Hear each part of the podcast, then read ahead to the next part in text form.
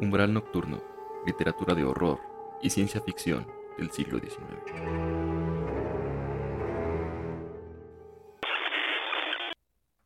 Hola, ¿qué tal? ¿Cómo están?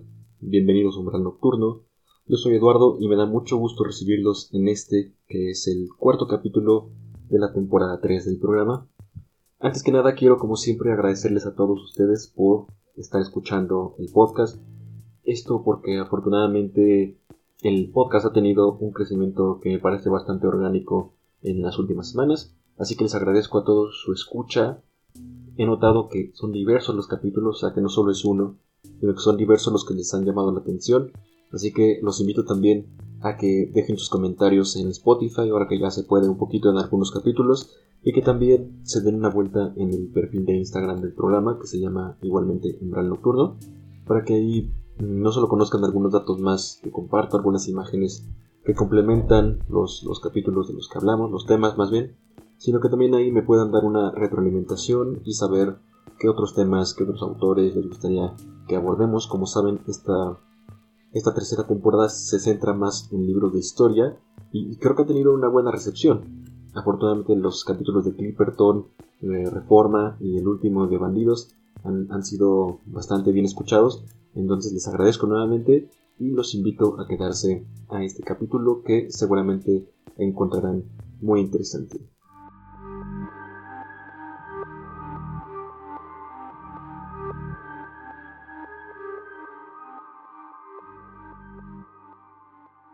El libro que hoy comentaremos se llama La guarida del diablo, lectura iconográfica de la misteriosa casa de Tehuiloyocan, Puebla.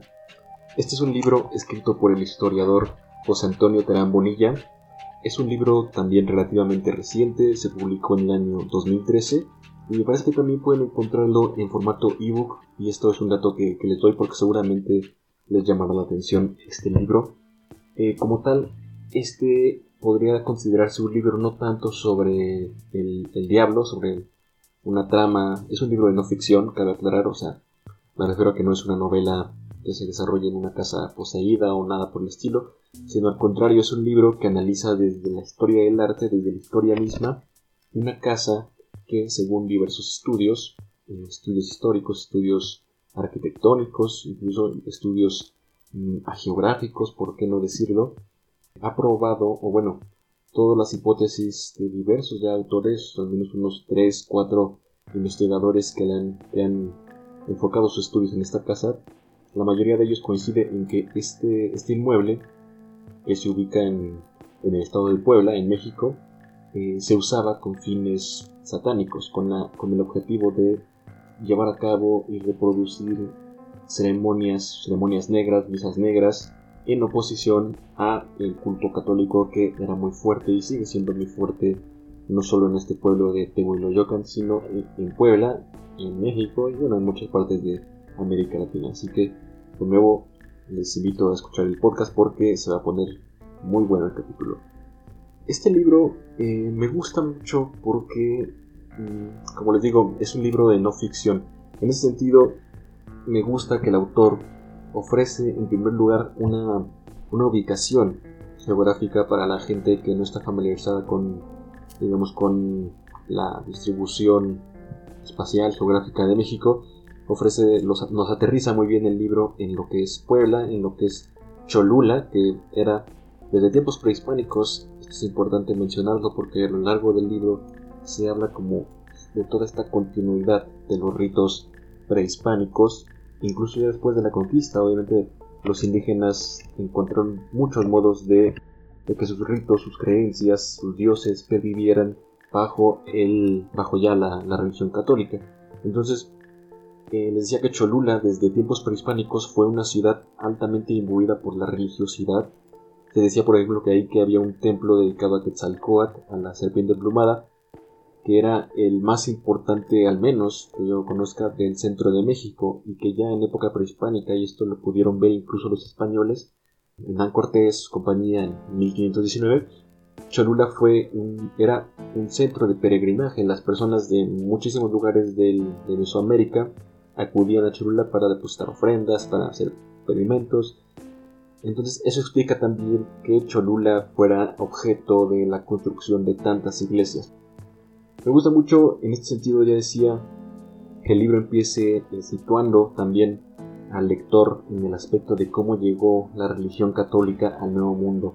Por ejemplo, ahí se habla, estamos hablando de una casa que contravenía las reglas establecidas por la religión católica, es decir, una casa que estaba dedicada al culto al diablo, se habla en el libro del énfasis que puso la corona española en, en, el hecho de que sus pobladores en el llamado Nuevo Mundo, en América, en Nueva España en específico, fueran lo que se llamaba, lo que se conocía entonces como cristianos viejos, individuos, mujeres, hombres de una probada religiosidad, de una probada fe católica, eh, los que vinieran a establecerse en el, en el Nuevo Mundo, al menos durante en el siglo XVI esa fue una preocupación muy importante que sin duda todavía tuvo muchísimos ecos en, durante los 300 años de presencia virreinal en, lo que es México. Entonces esto es un, primer, un primer valor que yo destaco en este libro, que también se liga con un pequeño... Son capítulos breves, eso sí es, también bastante, bastante importante recalcar porque eh, si bien es un libro académico, la estructura que tiene en capítulos más o menos breves, o más bien breves, hace que no se vuelva pesado, porque sí, si fuera un libro de corrido sería prácticamente muy difícil de leer, porque sí, tiene, sí es como una cátedra de historia, de historia del arte sobre todo, y uno de esos capítulos se dedica a situar, a brindar una síntesis de lo que fue el barroco, este movimiento artístico, cultural en general, que se contrapuso a la reforma protestante en Europa y que sin duda fue trasladado al continente americano. Y lo menciona porque justamente el templo no la guarida del diablo, no hay, que confundir. Por una parte está la guarida del diablo, que obviamente no es un templo aceptado por la religión católica en San Luis de Huiloyocan, y también hay diversos templos católicos en este mismo pueblo, Puebla, para la redundancia, que eh, su ornamentación es barroca, ¿no? Entonces, este barroco del siglo XVIII es la época en la que se construye esta casa de la que estamos hablando. Y bueno, antes de hacer una pequeña pausa para ya mencionar algunos casos, algunos, algunas citas, en concreto algunos pasajes que pienso que pueden llamar la atención de este libro, quiero nada más un último comentario como estos aspectos introductorios que estoy mencionando. Me gusta mucho cómo el libro también introduce en estos capítulos breves al pensamiento mágico que había en, en, el virreinato de la Nueva España y que sigue existiendo en la actualidad.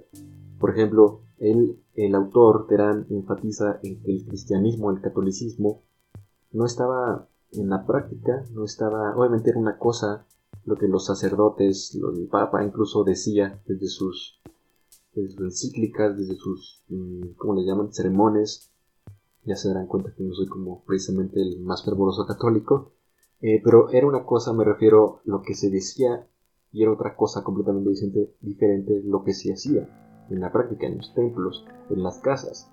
La gente de esa época, lo que dice Terán, no estaba peleada con el pensamiento mágico. Y voy a decir una cita del autor. Es posible entender que parte de la sociedad novohispana profesara la religión católica y que fuera afecta, a la vez, a ciertas prácticas mágicas en mayor o menor medida, que hubiera sectas herméticas de españoles y criollos dedicados al conocimiento de la alquimia, de la magia o al ejercicio de las ceremonias judaizantes, que varios grupos indígenas conservaran sus antiguas creencias, que tanto mestizos como mulatos y otras castas fueran asiduos a las supersticiones y sortilegios, producto del sincretismo del pensamiento mágico religioso de las diversas etnias en sus distintos niveles, y que al mismo tiempo demostraban ser buenos cristianos, acudiendo a los habituales actos del culto católico. Entre las mujeres era muy popular el empleo de amuletos, talismanes, suertes de amor y de las artes mágico-eróticas. Se volvió cada vez más difícil distinguir entre la idolatría, brujería, superstición, hechicería y artes mágicas pues se encontraban entremezcladas y en muchos casos emplearon en sus prácticas oraciones e imágenes de la religión cristiana. Esto, por ejemplo, me recuerda a un caso que voy a ver si se los puedo compartir en Instagram. Fue hace unos años eh, hace un momento que el autor decía de estos talismanes y estos objetos mágicos para, para el amor. Hace poco se encontró aquí en el Archivo General de la Nación de México un documento de la Inquisición, o me parece que estaba vinculado con la Inquisición, en el que se describía un ritual, un amarre, lo que se llama aquí en México amarre, no sé cómo se conozca en otros países hispanohablantes, pero básicamente un amarre es una especie de, rito que se lleva a cabo para atraer a una persona que es amada y que obviamente lo ejecuta una persona que no es precisamente correspondida. Entonces se atrae a esa persona mediante diversos objetos, rezos, prácticas, a veces se tiene que acudir a un lugar cargado de poder, no sé. Y desafortunadamente en esa época, y creo que todavía hoy, desafortunadamente se usan animales como los colibríes. Esas pequeñas aves se consideraban como un, amuleto. Entonces se halló en el AGN un, documento, un amarre, todavía incluso con el colibrí, con el ave de, alguna forma petrificada entre los documentos. Entonces ese se me hace un, un episodio que nos demuestra justamente lo que habla Terán de esta convivencia de lo católico con lo mágico.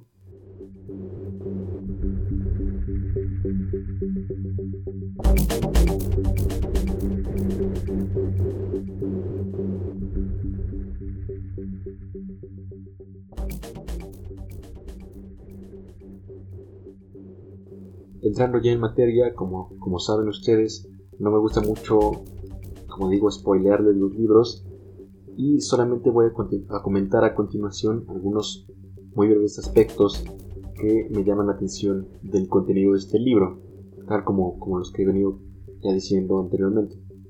Por ejemplo, uno de ellos, y que creo que se liga con otro libro que ya hemos hablado, comentado en este podcast, es el que menciona aquí el autor Terán acerca de cómo esta casa del diablo, ya les decía que en Tehuilteyocan hay otros pueblos, hay otros templos católicos, templos muy importantes dedicados a, María y, a diversos santos, santos católicos. Entonces, el autor menciona cómo este, esta casa dedicada al diablo se construyó aquí, en Tehuiloyocan, cerca de Cholula y de Puebla, que como digo eran ciudades en algún sentido poderosas, bueno, con comillas esta, esta expresión, poderosas en cuanto a su fervor católico, no eran grandes centros de religiosidad. Entonces, esta casa se construyó en el siglo XVIII como una especie de contraposición a los templos católicos, en específico a los templos de ahí mismo, del pueblo de San Luis. Y me recuerda, ya decía, al libro de Historia del Diablo, que si no, si lo han escuchado, los invito a que vayan, es de los primeros capítulos, me parece. los primeros de la segunda temporada, creo. Entonces, eh, en ese libro, La historia del diablo, el autor Robert Mockenbleth nos menciona cómo sus estudios, más centrados en la época medieval, ha encontrado que el diablo, la creencia en el diablo, en algún punto fue impulsada por el propio, digamos, Roma. Y esto podría parecer contradictorio, pero no lo es si se analiza, como dice el autor, de que la creencia en el diablo es necesaria tan solo para la creencia en Dios. Es decir, si Cristo es cruz, el diablo es cara, ¿no? Es una moneda. Son dos caras de una misma moneda, ¿no?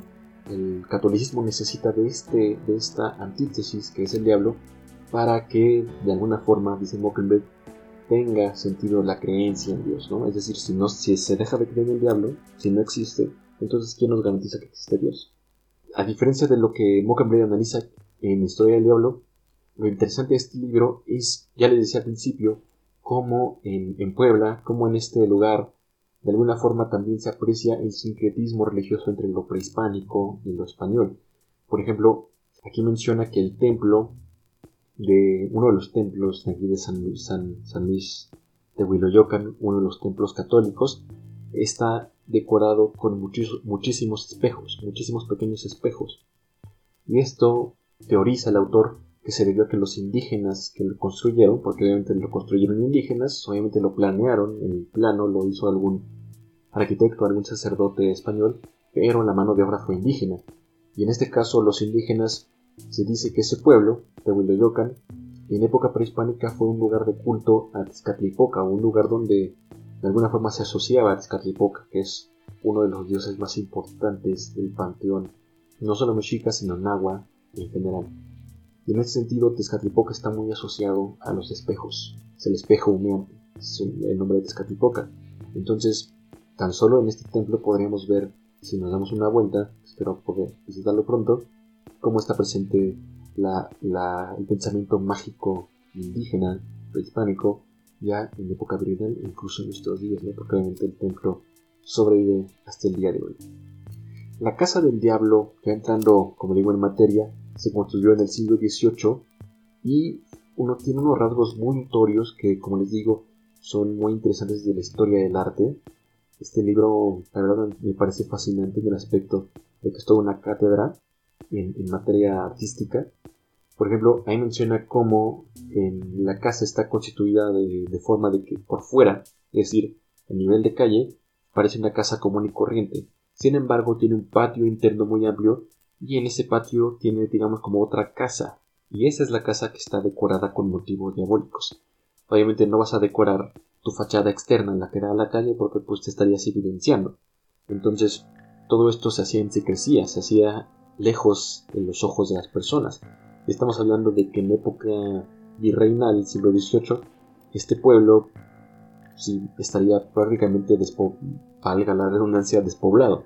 Entonces, eran grandes sembradíos con ciertas casas intermedias. ¿no? Entonces, en este sentido, como les digo, es una casa muy sencilla en apariencia, pero cuya fachada interna, por ejemplo, está decorada con dos monos eh, muy, muy, muy grotescos, muy bestiales, eh, que tienen sus penes, sus penes erectos, ¿no? Entonces, nos dice Terán, toda la decoración de la casa contiene elementos que se mofan de la, de la práctica católica, ¿no? Por ejemplo, tiene oraciones como eh, el Ave María alterado, escrito en latín, eso es importante, ya verán, es decir, no sé, escrito con errores, pero que obviamente son errores intencionales, o escrito al revés. Por ejemplo, también nos menciona el autor que en las vigas de madera de la casa se tienen escritas unas oraciones en latín. Y esto, dice, no era nada del otro mundo para la época, para, la época, para el siglo XVIII. Muchas casas, nos dice, ponían oraciones católicas para de alguna forma consagrarlas, ¿no? consagrar la construcción y que tuviera una buena, pues no sé, una buena vida útil.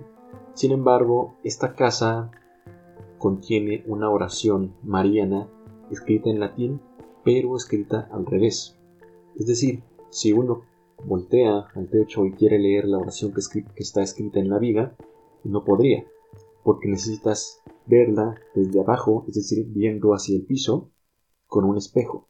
Tú tienes un espejo en la mano y el espejo es el que refleja lo que está escrito en la viga y solamente así puede leerse de corrido de izquierda a derecha como leemos nosotros. Porque si uno lo quiere ver directo, la oración está escrita eh, de manera eh, invertida. Y esto nos dice, voy a citar nuevamente al, autor, nos dice que es una forma de contraponer todo lo que es la, Eucaristía. Nos dice, por ejemplo, al respecto de cómo se desarrollaban las, las misas negras. Cito, la misa negra es una parodia de la misa romana. La misa negra usa como altar el vientre desnudo de una joven prostituta, que al final se une sexualmente con el sacerdote oficial en rebeldía al celibato que aquella religión exige.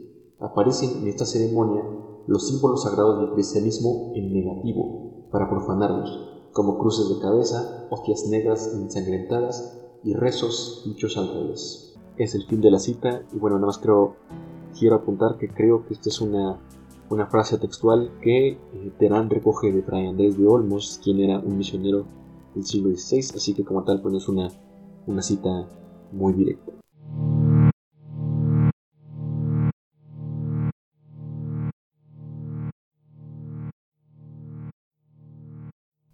Para ir ya concluyendo con este capítulo que sin duda a mí me ha parecido muy interesante de narrar. Perdonen si he estado un poco desordenado en este tema de las citas, me estaba confundiendo un poquito ahí. Pero bueno, seguramente a ustedes les ha surgido una misma idea, una misma duda que a mí y a muchas personas puede surgirles al escuchar sobre esta casa. ¿A quién pertenecía? ¿Quién fue el artífice de estos eh, motivos diabólicos, de estos ritos que seguramente se llevaron a cabo en el patio, en despoblado, en el patio de esta, de esta casa en Puebla.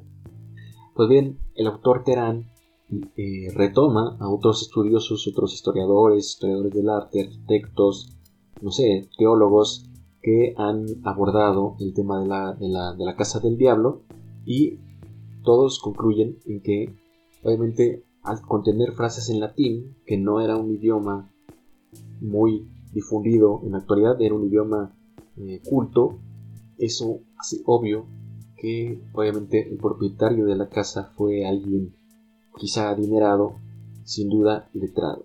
Incluso de estos cuatro autores que cita Terán, tres de ellos concluyen que la persona propietaria de esta casa o quien mandó eh, plasmar todos estos motivos satánicos no pudo ser otra persona que un sacerdote, probablemente un propio sacerdote que oficiaba por los días en San Luis de Huiloyocan o en Cholula o en Puebla misma y que por las noches ya decíamos que las misas católicas se hacen en el día, los maitines, en las, las primas, etcétera, ¿no?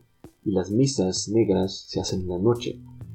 Entonces, esta persona pudo haber tenido una doble, una doble vida como oficiante católico en el día y oficiante demoníaco, satánico en la noche, ¿no?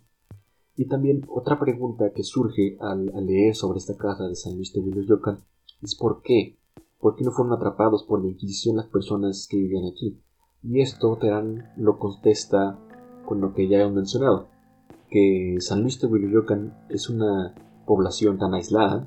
Del centro de México recordemos que la sede del Tribunal del Santo Oficio estaba en la Ciudad de México, en ahorita en la calle de República de Brasil y República de Venezuela, donde hoy es el Museo de la Escuela de Medicina de la UNAM. Quizá les ponga algunas fotitos que tengo de, ese edificio, que también les recomiendo mucho que visiten porque es, muy interesante, se siente una vibra muy especial al recorrer los pasillos de la antigua escuela de medicina y del antiguo tribunal del Santo Oficio, ¿no? Por ejemplo, los sanitarios, también una, una sala enorme que uno, se pregunta qué pasó ahí con anterioridad. Y por ejemplo, también hay, otra, hay otro salón, saliendo un poquito del tema, hay otro salón donde puede encontrarse una oración escrita, según esto, por un reo del tribunal del Santo Oficio, con pequeños huesos de aguacate o de pollo que les daban de comer y escribían sus últimas voluntades, sus oraciones en las paredes del edificio. Y bueno, a manera de conclusión, no puedo dejar de recomendar este libro, si lo pueden conseguir ahí impreso en Amazon, no sé, bueno, perdón por el comercial, eh, pero también creo que está en ebook. Creo que está ahí en, internet, La Guardia del Diablo. Sin duda les va a parecer muy interesante. Y bueno, esto es todo por, por mi parte. Espero que este capítulo les haya resultado de su interés. Para mí sin duda fue muy interesante leer acerca de este, de este sitio que espero muy pronto poder visitar y dejarles algunas fotos en el Instagram de Umbral Nocturno. Sin nada más por el momento, les agradezco como siempre su atención y los invito a que en un necesito más aproximadamente, perdón por ahí si fallo un poco en la periodicidad de los capítulos, vuelvan para sintonizar de nuevo el umbral nocturno y escuchar acerca de una obra más dedicada a la historia del siglo XIX, a la historia del terror, y ya verán muy pronto de la ciencia ficción o de la ciencia en el siglo XIX. Que tengan un muy buen día.